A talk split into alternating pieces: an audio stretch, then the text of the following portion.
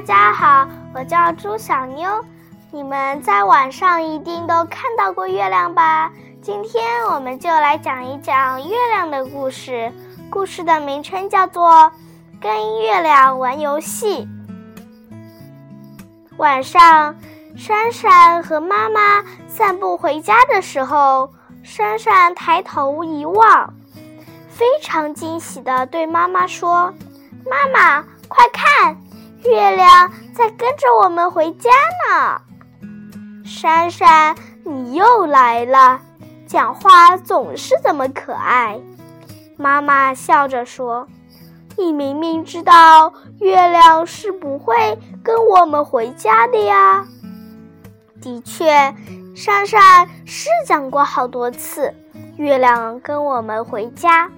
小小年纪的她是真心这么认为，虽然妈妈跟他解释过好几次。可是珊珊还是深信深信不疑。不过妈妈万万没有想到，至少在这一天晚上，珊珊可爱的想法竟然成了事实。月亮真的悄悄跟着他们回家了。只是在妈妈离开珊珊的房间之前。一直寂静的、寂静无声的躲在窗外。珊珊的小床靠着窗边，每当妈妈念完睡前故事，亲了她的小脸蛋，跟她道过晚安，离去之后，珊珊总喜欢对着窗外发一会儿呆，然后。才真正闭上眼睛准备睡觉。现在他看着窗外，看着看着，越看越奇怪。咦，月亮呢？珊珊纳闷儿地说：“今天晚上的天气这么好，刚才跟妈妈散步的时候，咪咪还看到月亮的嘛。”怎么一才一会儿功夫就不见了？珊珊坐起来，正想再仔细找一找。就在这个时候，她看见一个圆圆的金黄色的脑袋躲在她的窗外。哎呀，被你发现了！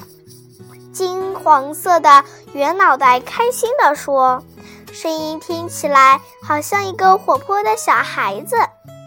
你是谁？珊珊好奇地问。“怎么，你难道认不出来？我是月亮呀！”说着，月亮就嗖的一声，以极快的速度从半开的窗户闪了进来。珊珊的小房间立刻洒满了动人的月光。哇，好美哦！珊珊由衷的赞美着。可是，你怎么进得来呢？你怎么能变得这么小呢？跑进珊珊房间的月亮，现在只像妈妈撑开的阳伞这么大。哎呀，这有什么？我有软骨功呀！月亮得意地说。你看，我会变好多形状，光是变大变小又有什么难？真厉害！珊珊十分佩服。你既然来了，就留下来和我玩吧。那当然，月亮看高兴地说：“我就是要来跟你玩的呀！你不是总想听到我？”请我到你家来玩吗？玩什么呢？珊珊问。玩捉迷藏吧，我最喜欢捉迷藏。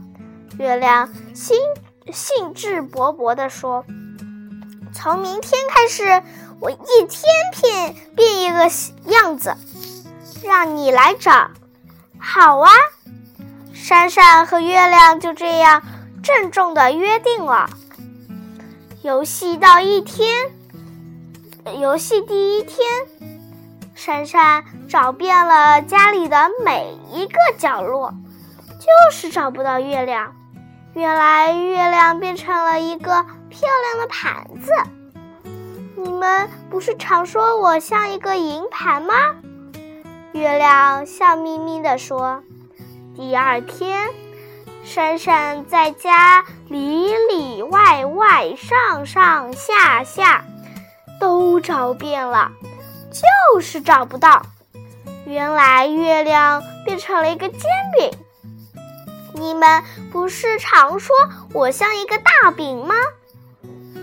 第三天，珊珊东找西找，死找活找，还是找不到。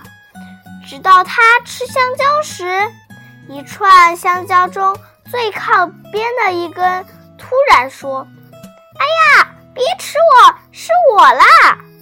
天啊！珊珊瞪着眼问：“你怎么变成香蕉啦？有什么不可以？”月亮还是笑眯眯地说：“你们不是常说我像一根香蕉吗？”第四天，够了！珊珊叫起来：“我不想再玩捉迷藏啦！”为什么？月亮反问：“是不是因为你都找不到我？”唉，玩游戏嘛，你可不能这么没有风度哦。显然，月亮认定珊珊是因为老是输才不肯玩。可是珊珊说：“不是啦，是因为明天就是中秋节，中中秋节了，你是不是该准备回去啦？”原来，自从月亮跑到珊珊家，整天跟月亮珊珊玩捉迷藏以来，这几天晚上天空总是阴阴的，他大家。都觉得好奇怪，月亮跑到哪儿去了？没想到，月亮却有一点闷闷不乐地说：“算了，我不想回去了，反正又没有人会在乎。”怎么会呢？珊珊讶异地说：“明天晚上有好多中秋中秋节的活动呢。”有舞会、音乐会，还有郊游野餐。